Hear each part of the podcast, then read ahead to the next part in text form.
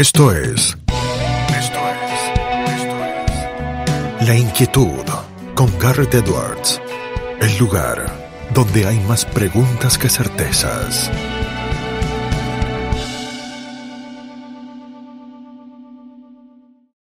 Damos vuelta de página aquí en La Inquietud por CNN Radio Rosario. Tenemos el enorme honor, placer y privilegio de tener del otro lado, fíjense ustedes, es abogado, profesor universitario, es director ejecutivo del MAP, del Mercado Argentino de Valores. También tiene diversos eh, roles eh, en otras eh, empresas de esa familia, en Rosario Valores, en Rosario Fiduciaria. Es experto en pymes innovación y empleo en derecho y en finanzas. Es un amigo nosotros que el doctor Fernando Luciani, quien está del otro lado. Fernando, ¿cómo estás? Garrett te saluda. Hola Garrett, ¿cómo estás? Gusto saludarte. La verdad que hermosa presentación. No sé si, si la merezco, pero bueno, eh, te agradezco. Sin duda alguna que merecía Fer. Muchos temas eh, para charlar, pero hay algo que siempre me ha llamado la atención muy positivamente y que tiene que ver con lo que hemos hablado a lo largo de los años de la importancia que tiene el derecho y el conocimiento jurídico para el mundo de las finanzas, ¿no? Porque en ocasiones uno piensa finanzas, números, economía, pero el derecho también tiene su lugar y cada vez se lo va ganando con más fuerza, ¿no? Así es, sí, sí. Yo creo, mirá que eh, todo el ecosistema de compañías financieras de, de la ciudad de Rosario, encabezadas por, por, la Bolsa, por el mercado argentino de valores, eh, fueron muy pioneras en incorporar siempre el, recurso eh, legal, jurídico, en, el diseño y el análisis de, sus gestiones, eh, no solo estratégicas, sino también diarias. El rol mío, de alguna manera, como director de alguna de las empresas del grupo, tiene que ver también con eso. Eh, una, una visión jurídica teñida por un montón de otro conocimiento que uno va ah, tomando eh, durante el tiempo, ¿no? De finanzas, por, la práctica, por especializaciones, pero cuando uno tiene una base fuerte jurídica, eh, nunca se desprende de esa, de esa cosa. Entonces a mí me ha servido mucho en los aspectos de gestión, eh, porque creo que el derecho, revalorizando nuestra carrera, que por ahí está muy castigada, tiene una visión transversal muy, muy rica. Poder analizar un tema, desde la perspectiva del derecho laboral, desde la perspectiva del derecho de la finanza, desde la perspectiva de las estructuras jurídicas, desde la, la visión de la empresa, que muchas veces es más que todo lo otro junto. Eh, creo que es eh, un. el que tiene el título de abogado me parece que tiene ahí una pequeña ventajita. Eh, obviamente que luego hay que ir teniendo conocimiento específico, pero, pero así que a mí me, siempre me, me ha hecho bien y trato de, de sumar la mayor cantidad de talento en ese vertical, todo lo que uno pueda. Fernando, aquel que sepa de temas económicos y de temas financieros no puede no saber qué es el MAP, qué es el Mercado Argentino de Valores. Pero juguemos al revés con lo didáctico. Vos eh, te has dedicado siempre también a la docencia. Si le tuvieras que explicar a alguien qué es un mercado, por un lado, y qué es el MAP, por otro, ¿cómo lo explicarías? Yo creo que el mercado eh, tiene que ver, digamos, con algo casi genético de las personas, que es la transaccionalidad de los bienes, de los activos de cualquier tipo. Entonces, un mercado es un centro de reunión de oferta y demanda. En la antigüedad, arriba un puente, no sé, en Florencia se juntaban a comprar y vender cosas desde lo que quieras. Y era un puente porque es chiquitito, viste, estás cerca de las personas, podés hablar, dialogar, ver las cosas. Bueno, ahí, ahí se generan los mercados. Es esa misma lógica de reunirse todos en un lugar para comprar y vender un activo, es la que miles de años después hoy se mantiene ya no sobre un puente, sino sobre una estructura tecnológica, eh, de, en una, siempre en una plataforma eh, fintech, muy sofisticada, pero no es más que eso, digamos, la reunión de compradores y vendedores. Entonces vos tenés mercados más regulados como la de las acciones, los bonos, los, las, los cheques de pago diferido, pagaré. Tenés mercados menos regulados como, no sé, el de la hacienda.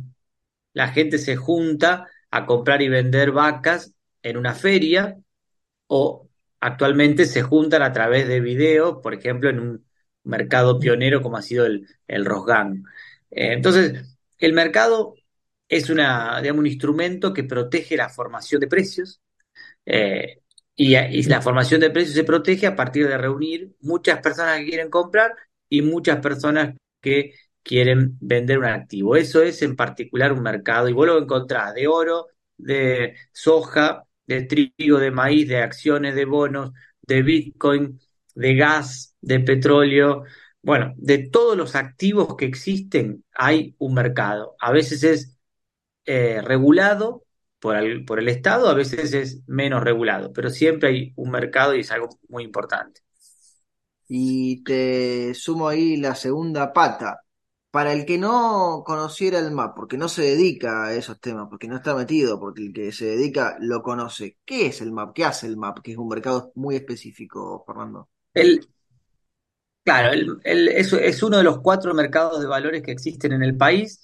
Eh, MAP tiene la especialización de todo el, el sector del factoring, es decir, que eh, nuestro principal objeto de negociación son cheques, facturas, pagarés, cauciones, pero principalmente esos tres productos son un tridente que eh, forman parte del corazón o de, la columna vertebral de la estructura de financiamiento de las compañías en Argentina. Entonces se transacciona todo ese crédito privado eh, donde hay empresas, fondos particulares que invierten comprando un cheque, un pagaré o una factura y del otro lado una compañía que se financia principalmente son pymes y, y también empresas grandes.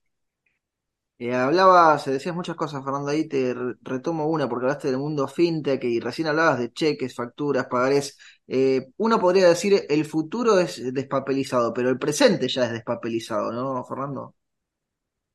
Sin dudas.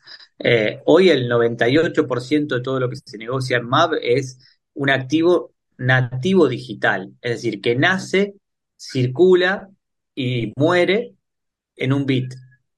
Cuando yo empecé a estudiar Derecho, bueno, cuando vos también seguramente, Sí, sí. había una materia que se llamaba papeles de comercio, por ejemplo. No hay nada más claro que un, que un papel, que era un cheque, eh, que se firma de puño y letra. Bueno, Y los tenías que después se completar a mano para aprender qué aspecto tenían y demás. ¿eh? Compras un talonario si querés, bueno, eh, toda una cosa que hoy suena bizantina porque el cheque se hace desde el home banking con un par de clics. Entonces, también el derecho ha ido evolucionando. Antes se llamaban papeles eh, de comercio, después llamaron títulos de crédito, que también el título hace referencia al continente material. Después, en el año 90 y, eh, 2001 más o menos, se empezaron a llamar valores negociables y hoy uno podría decirle bit valores. El continente material que eh, resguarda un acuerdo de voluntad, por ejemplo, o, en este caso una obligación de pago, como puede ser un cheque, el, continente hoy es un bit, ya no es más un pedacito de papel, eh, no es más una anotación en cuenta que en un libro, sino que hoy es un bit. De ahí a, que eso sea un, un blockchain o cualquier eh, tecnología eh, similar, estamos a un pasito, ¿no? Esto a título individual, Fernando, imagino que ayuda a evitar un montón de, discusiones jurídicas que se daban en otras épocas, ¿no? Porque digo, eh, cuando eh, vos eh, te dedicabas a, a litigar, eh, cuando te- recién te recibías, eh, con esto de los papeles debía ser mucho más común que la gente tuviera problemáticas legales de tener que ir a reclamar con el papelito, que con la firmita, que con esto, que con aquello. Sin dudas. El pensar que la ley de cheques o de pagaré de letra de cambio tiene un capítulo entero que habla de la regularidad formal. Es decir, si está bien firmado, si está la letra, coincide con el número, con la fecha, bueno. Y la principal causal de rechazo de cheques físicos siempre es esa, el, el error material. Hoy la tecnología resuelve todo.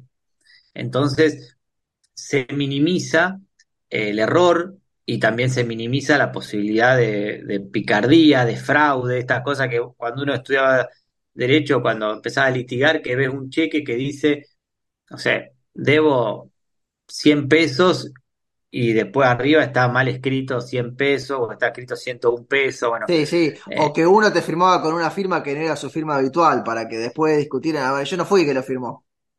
Correcto. Toda esa picardía la tecnología la elimina. Eh, había tres endosos en la ley de cheque, o sea, vos podías transferir un, cheque dos veces o tres si lo ibas a negociar en, en los mercados. Eso también tiene que ver con el espacio físico que tiene un cheque atrás. No puede hacer un mamarracho de firmas. Bueno, hoy la tecnología y las normas del Banco Central permiten que un cheque lo podés endosar hasta 99 veces, por ejemplo. Todo eso hace que el crédito circule mejor, más rápido. Eh, así que esos avances hay que, abrazarlos. Y como vos bien decías, todo en MAV, eh, esta, esta idea de inversión y financiamiento es a un clic. Si a esto le puedes sumar también que la factura, que también es otra cosa que estudiamos en Derecho siempre, hoy es digital. No entras al home banking como para hacer un cheque, pero sí entras a tu portal de AFIP y ahí facturás. Esa factura se la envías a, a, quien corresponda a la mañana. Si la otra parte tiene buena voluntad, o te paga con una transferencia o te envía un cheque y ese cheque lo descontaste en el MAP al mediodía y con otro clic tenés la plata en tu cuenta. Entonces, también esa, esa idea de que el tiempo es dinero se materializa muy claramente con la tecnología. Hablabas ahí de facturas y de cheques, eh, Fernando, y antes eh, mencionamos en la introducción las pymes. ¿Cómo están las pymes hoy por hoy en la Argentina? No pauses, ni adelantes, o retrocedas. Quédate en La Inquietud con Garrett Edwards. Bueno, eh, viste que en el, en el campamento de los guerreros y, de los heroicos siempre se está bien, aunque estés eh, asediado por todos lados. Yo creo que eso es lo que les pasa a las empresas argentinas, son, eh, digamos, entidades heroicas que desarrollan tareas titánicas en el día a día, algunas con mayor eficiencia, otras con un poco menos, pero todos ahí, ahí luchándola. Argentina tiene una situación macro muy complicada, donde las variables son difíciles, desde los precios relativos como es el dólar, el combustible, la energía, los salarios, bueno, todo es complejo. ni hablar, bueno, lo que todos sabemos de la inflación. Entonces, esa, esas variables influyen sobre el core de negocios de una compañía pyme de manera muy negativa, porque la desestabilizan, la hacen imprevisible. Entonces, las empresas pymes en concreto en Argentina atraviesan hoy un momento de turbulencia grande. Así todo, bueno, a algunas le van mucho mejor, a otras le van un poco peor. Eh, creo que los desafíos de nuestro país pasan por estabilizar esas grandes cadenas de, producción que son las empresas, en particular las pymes, que generan más del 70% del empleo en nuestro país. Entonces, eh, Creo que ahí la política pública tiene que tratar de, ponerle una ficha fuerte. Nosotros como MAV acompañamos, pero somos solamente una partecita chiquita claro. para aquella pyme que hace la tarea y, está atenta al financiamiento. Nosotros prestamos un muy buen servicio y, las ayudamos, pero bueno, no todas lo, hacen, ¿no? Uno ve paralelos muchas veces eh, con otros eh, países que tienen una cultura en la ciudadanía de, del ahorro y de la inversión. Vos recién nos explicabas lo macro, Fernando, de, de, cómo la Argentina a veces tiene variables que complican, pero vos ves en un futuro un camino que lleve eh, al ciudadano de a pie cada vez a interiorizarse más eh, de los mercados. Digo, como te pasa en los Estados Unidos, el que compra bonos del tesoro o el que invierte en acciones, eh, o no sé, en Chile con el tema de las facturas, que lo hacen prácticamente cualquier empresa pequeña, grande o mediana. ¿Vos, ¿Vos vas viendo que tiende hacia eso la Argentina? Bueno, yo creo que sí, que, el sector privado tiende cada día más a profesionalizarse y la profesionalización trae naturalmente consigo esta idea de que el financiamiento de mi capital de trabajo y de mi inversión es un capítulo central, pero también es importante, o igual de importante, la inversión constante de mis excedentes que son las dos caras de la moneda, o sea, financiamiento e inversión. Muchas veces las empresas no nos damos cuenta, pero un día nos falta plata, al otro día nos entró la cobranza, nos sobra. Entonces, manejar ese, ese cash flow es muy importante. Nosotros difundimos mucho esto, vemos que cada día más empresas pymes lo adoptan como una, como una cuestión estructural. Yo digo algo, Garrett, que mm, lo repito, pero que creo que es interesante, es que Por favor. En, Ar- en Argentina la mayoría de las empresas entiende que el financiamiento es el remedio a un problema. Y esa es la base de la baja inclusión financiera que tenemos, porque el financiamiento no es un remedio, sino que es una herramienta para el desarrollo, una herramienta para crecer. Entonces, si vos tenés una visión de que te vas, vas a pensar en cómo financiarte cuando tenés un problema, cuando no podés pagar los sueldos, cuando no podés recomponer el stock, ya está mal. Llegaste tarde, cuando vas al médico, difícilmente te vayas sin algo de dolor o sin, eh, o, o- o sin algún diagnóstico Sí, sí, negativo. negativo. Entonces, claro, en cambio, si yo considero que el, financiamiento es una herramienta, me adelanto, lo incorporo como una pauta de gestión cotidiana. A principio de año, cuando diseño qué voy a hacer durante los 12 meses, también diseño cómo me voy a financiar. Entonces, tengo una perspectiva bien profesionalizada. Puedo, sobre todo, estar en posición de elegir. Mira, lo que le pasa a las pymes argentinas es que la mayoría no está en posición de elegir. Mm. Entonces, cuando tiene una urgencia, se financia con lo que encuentra. Eh, a veces puede ser que sea bueno, a veces no.